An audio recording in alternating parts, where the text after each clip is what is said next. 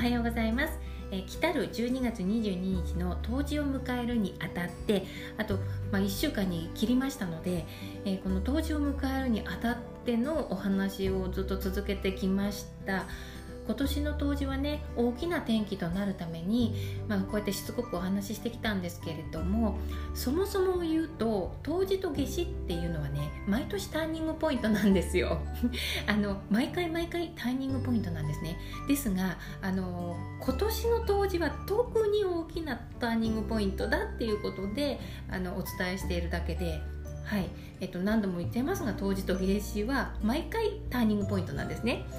ご存知の通り冬至というのは1年の中で日照時間が一番短くってでこの日を境に日が伸びていくんですよね。で夏至はその逆ですね。日照時間が一番長くってで夏至を境に日が短くなっていきます。これは陰極まりて陽に転ずる陽極まりて陰に転ずると言って物事はピークを迎えると反対の作用が働き始めるっていう自然の中にある事象の法則なんですね、えー、山登りを例に出すと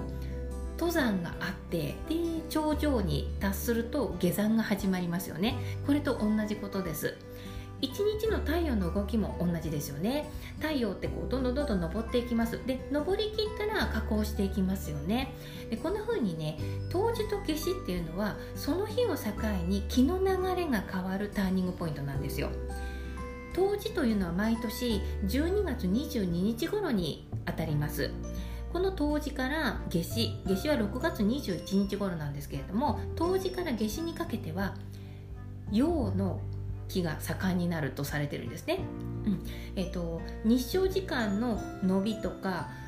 日差しとかの強さと同じようにどんどんどんどん活発になっていく流れっていうのが出てくるんですよ。そして夏至という頂点まで達すると今度は冬至に向けて反対に陰の気が強まっていくと考えるんですでこれまでとは反対の作用が働いて鎮静化していく作用が出てきますこれね作物を例に出すと分かりやすいかもしれないんです。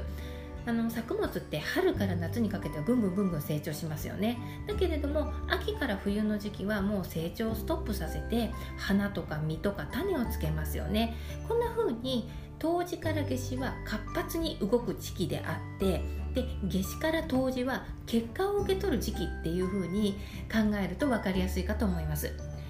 だからこそ今年に限らず冬至の前っていうのは自分と向き合ってどのように歩き出すかを定めた方がいいんですね。うん、そして夏至から冬至というのはその結果を受け取っていく時期ですから現れてくる結果を受け取りつつそれを学びつついろんなことを気づきつつ力を蓄えるように動いていくといいんですね。で私たちっていつも何かに追われてるように息つく間もなくずっとと頑張ってしまいがちなんですけれどもあの昼に働いて夜眠るっていうように1年という時間の中にもそういったね活動期とその沈静化する収束するっていうサイクルっていうのを意識して暮らすのもあの非常におすすめなんですね。はい、ですので冬至と夏至これあの